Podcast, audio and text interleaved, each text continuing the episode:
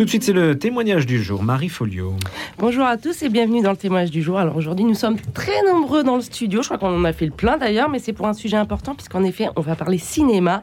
Alors depuis la crise sanitaire et la longue traversée du désert pour les salles de cinéma avec leur fermeture forcée, la fréquentation des salles obscures n'a jamais atteint les chiffres d'avant confinement. Alors on parle d'une baisse de fréquentation de 30% par rapport à 2019. Les plateformes de streaming comme Netflix sont bien entendu pointées du doigt, mais aussi les habitudes des Français qui, comme dans le monde du travail, auraient changé. Ce mois de septembre a été particulièrement noir, mais depuis, le public semble revenir dans les salles. Alors, y a-t-il vraiment une crise du cinéma? Quels films ont la faveur du public et qui en sont les perdants Petit tour de table pour commencer de mes invités. Alors Étienne Sorin, vous êtes journaliste culture au Figaro, bonjour. Bonjour. Euh, Éric Lagesse, vous, vous êtes directeur de Pyramide Distribution et coprésident des distributeurs euh, indépendants. Le syndicat des distributeurs indépendants. Syndicat, j'ai oublié un mot, bien sûr. Et enfin, Alexandra Enoxberg. Vous êtes directrice de l'entreprise de distribution de films Advitam. Alors, ma première question, elle est basique. Est-ce qu'il y a vraiment euh, une crise de cinéma, Étienne?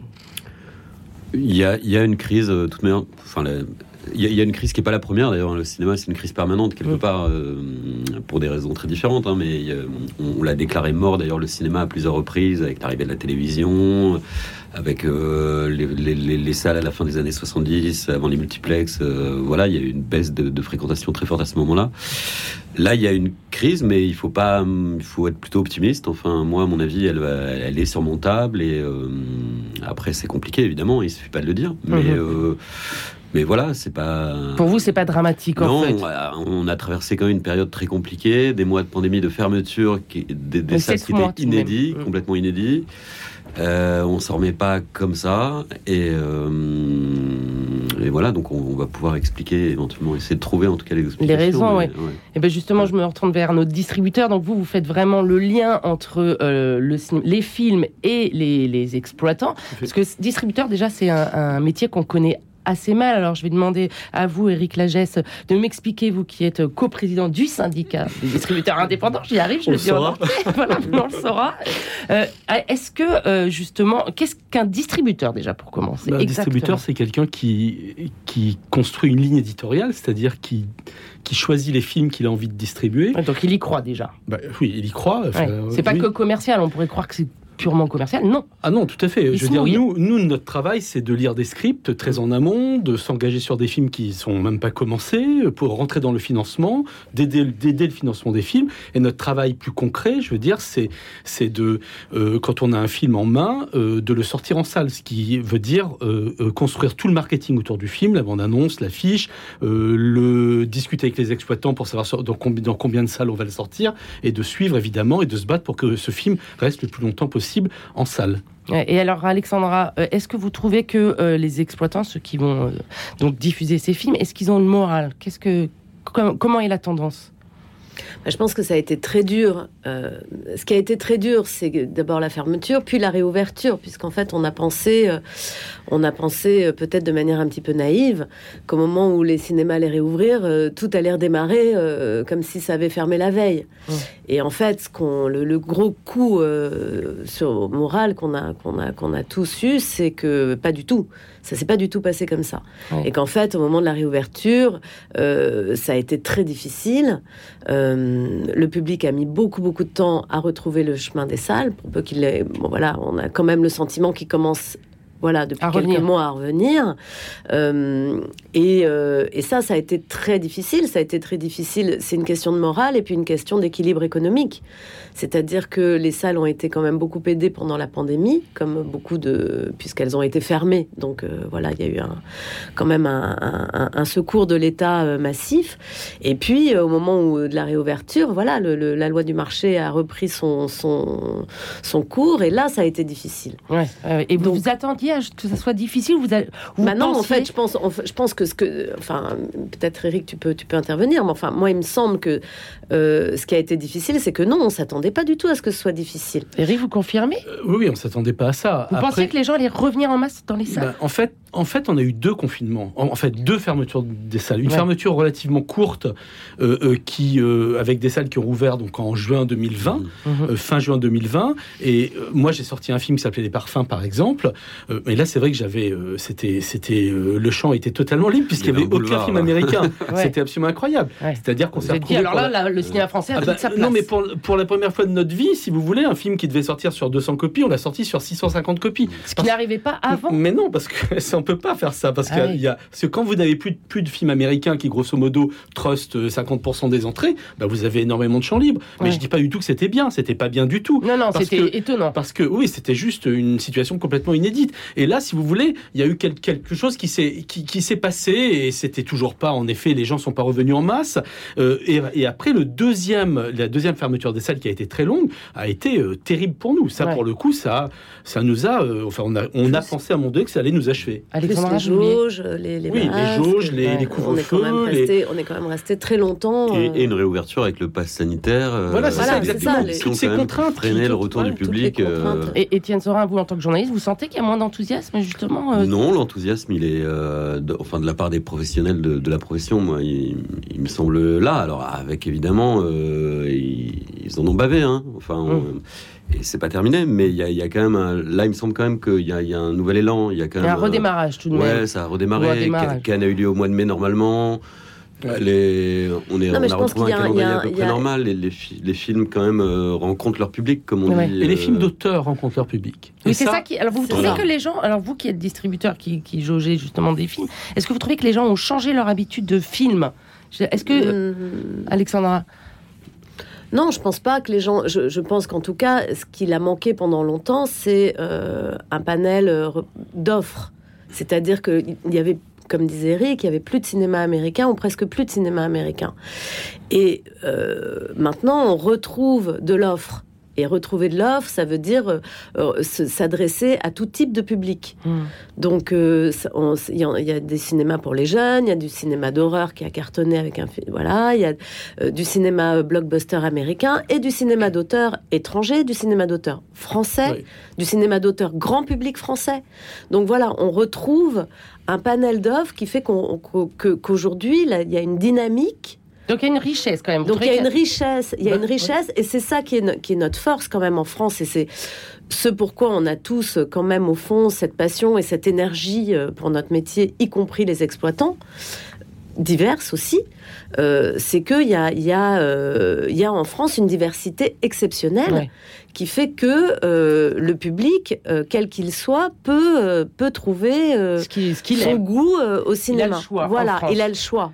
Exactement. Mais il a le choix, mais je pense aussi que, que les entrées entraînent des entrées. C'est-à-dire qu'en fait, le fait que, que, que, des films, même des films américains cartonnent, on allait en parler, ça fait finalement que les gens voient des bandes annonces d'autres films, ont envie de, de retrouver cette expérience collective, parce que quand même, il n'y en a pas des masses, par peut-être les matchs de foot, mais je veux dire, non, mais il n'y a pas beaucoup d'expériences collectives comme ça, euh, euh, culturelles, euh, où les gens se retrouvent tous ensemble en train de regarder quelque chose ensemble. Et ça, c'est formidable. Et ça, le cinéma propose ça.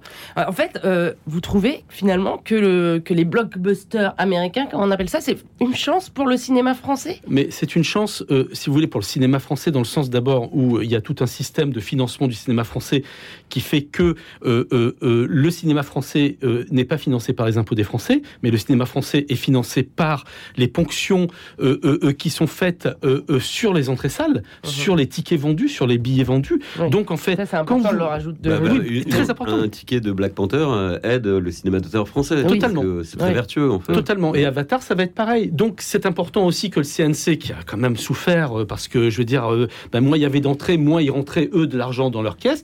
ils rentrent aussi de l'argent dans leur caisse pour aider des films français. Il y a un système vertueux absolument formidable et quasiment inédit dans le monde mmh. qui fait que le cinéma français est un, est un cinéma vivace et c'est un cinéma qui est reconnu et admiré dans le monde entier. Oui, donc en fait, ça, ça s'autogénère comme ça. Totalement. donc c'est important. En fait, c'est la fréquentation des cinémas est importante pour vous. Ah bah, Exactement. il faut, il faut très, la, importante. la fréquentation, c'est très important. La fréquentation, elle est quand même euh, boostée là par euh, des films américains. Euh, oui, il y en a eu, il y a eu au Top Gun. maintenant, il y a, il y a, Black, Panther, il va y avoir Avatar, etc. donc ça, c'est très très important. Donc vous, c'est des bonnes nouvelles en fait. Ah bien sûr, c'est des bonnes nouvelles. Tous les films qui marchent sont des bonnes nouvelles. tous les films qui marchent sont des bonnes nouvelles, c'est sûr. Oui, parce que ça peut paraître étonnant, parce que Mais c'est très agréable d'aller pense que au C'est une concurrence. C'est très agréable d'aller dans des cinémas pleins, c'est très Ouais. agréable de voir des films avec des- du public, d'être tout seul dans une scène de cinéma, c'est Ah, déprimant. Euh, voilà, donc euh, et puis et puis comme disait Eric, c'est aussi c'est une dynamique, c'est euh, un moyen que nos bandes annonces soient vues, que, que- et c'est un mouvement en fait, c'est un Ouais. mouvement, c'est se- à nouveau s'habituer à sortir de chez soi, Ouais. à aller au cinéma, à, à- à s'offrir une soirée Reprendre les bonnes et habitudes. reprendre des habitudes de sortie. Ouais. Et tout ce qui participe à ça aujourd'hui, dans l'ensemble de la société, c'est positif. Ouais. Et donc, euh, en ce sens-là, euh, oui, et même les succès français comme Novembre, comme Simone, sont des succès euh, Oui, parce qui, qu'on qui vous par- on, par- on parle des blockbusters américains, mais il y a des blockbusters français. français, en ce moment- en ce Novembre, moment, qui Simone, sont- c'est des films à ou plus de 2 millions ou tout près des 2 millions d'entrées. Ils vont Donc, passer le- largement les 2 millions. Voilà. Pas- donc, oui, euh, oui, oui, oui. Il faut pas non plus laisser croire que le cinéma français que- d'auteur fait 4 entrées d'un côté, et heureusement Black Panther en fait 8, Tout à fait. de l'au- 8 millions de l'autre pour équilibrer. hein. Il y a des gros succès français. Il y a des gros succès L'innocent français. de Louis Garrel euh, qui fait euh, 700 000 entrées quasiment, euh, Oui. c'est presque un blockbuster à son niveau. Quoi. Enfin, il y a- Bah alors il y a justement, quand même, c'est à, à partir de quel chiffre on dit que c'est un blockbuster La question hein, Ah. bête du jour. Hein Hein Ça dépend du film, du nombre Non, de euh, salles. oui, vous savez, c'est la rentabilité, Oui, en effet, elle dépend de ce que vous mettez au départ, Ouais. euh, euh, euh, euh, de combien, le prix que vous achetez, auquel vous achetez le film, Ouais. euh, ce que vous mettez comme argent, parce que le distributeur, il faut le dire aussi, avance tous les frais pour sortir le film. Ouais. Donc nous, on se récupère comme ça sur les entrées salles, etc. Euh, D'où euh, à chaque fois qu'on pirate un film, on fait du mal à un distributeur Ouais. et parfois un distributeur indépendant, euh, soit dit en passant. Il faut, il Donc, faut- il faut le rappeler parce que c'est une bah oui. entreprise qui marche le piratage, C'est malheureusement. malheureusement ça, et on n'arrive toujours pas à trouver un moyen gouvernemental pour, Pour endiguer, endiguer, contrer ça. Oui, tout à fait. Mm. Et alors, je voudrais revenir quand même à cette histoire de blockbuster, Étienne. En tant que critique de cinéma, est-ce que quand même ça vous fait pas mal au cœur de voir que ces films marchent, Bah non, même si ça tout, ramène du monde Moi, comme on l'a moi qui suis un spectateur avant tout, euh, ça me plaît autant d'aller voir euh, Black Panther que euh, d'aller voir euh, Les Amandiers, par exemple. Donc Ouais. on est on est éclectique. Enfin, moi, en tout cas, ça me non non au contraire. Et puis le, voilà, le système est très vertueux économiquement. Et après, il faut des locomotives de toute manière pour euh, drainer du public. Oui, donc c'est ce que vous regardez aussi. Donc euh, c'est très bien. Ouais, non, non. Puis, euh, Même euh, même les mauvais films méritent d'être vus. Hein. oui, alors, euh, Pas bah, par moi, mais par les autres. Étienne. alors après, il y a tout de même le prix de l'entrée du cinéma qui fait qu'un voilà. Ouais, alors le prix, il paraît que quand on regarde bien, le prix médian ou moyen, c'est 7 euros et des poussières. Oui. Donc, Oui, euh, Oui, mais voilà. enfin, en réalité, le prix moyen, il est calculé avec des prix de groupe. Enfin, je veux dire, le- le- la réalité. Pour vous, c'est pas un allez- sujet, en fait. Ah si, Si, ah, si, si, un. un, c'est un gros sujet même. Pour vous? Ah oui. Ouais. Oui, oui, oui. Donc- Nous, en tout cas, au, au DIR, dans notre syndicat, euh, qui regroupe un certain nombre de distributeurs indépendants, Ouais. euh, oui, c'est un sujet. Mais Oui. le prix, c'est pas notre fête. Mais c'est pas nous Oui, qui c'est le pas fixe- vous qui c'est pas nous, décidez. c'est pas nous qui le fixons. Ouais. Et alors, Mais- qu'est-ce que vous en pensez Puisque vous dites que c'est un sujet de Bah, ce en prix fait, on pense, ce qu'on constate, en tout cas, ce qu'on constate, c'est qu'il y, a des- il y a des jours et des séances qui sont euh, plus faibles que d'autres. Euh, et que sur nous, on aurait envie de proposer des mesures un peu incitatives qui passeraient par une politique tarifaire, en tout cas sur ces jours-là, ou sur ces séances. On pense à la séance de 22 heures qui devient une séance très difficile. Euh, on pense à certains jours qui sont aujourd'hui comme le lundi, euh, voilà, qui sont parfois des jours un peu désertés au cinéma et, euh, et une politique tarifaire un peu euh, un peu incitative Ouais. forte comme Ouais. ça euh, on aimerait bien oui nous on, on aimerait bien que, ce, que que des exploitants tentent un peu l'expérience Et vous, vous croyez que ça va venir justement qu'avec ce. Justement, on parle de crise du cinéma. Peut-être il faut essayer il faut essayer ce qui est intéressant ce qui est intéressant face à des problèmes et face à des des crises, en tout cas, C'est d'essayer des choses, c'est de proposer, des proposer des choses, c'est de faire bouger les choses. Hum, Après, hum, si vous voulez, on parle aussi des, des spectateurs. Là, pour moi, on parle des spectateurs occasionnels.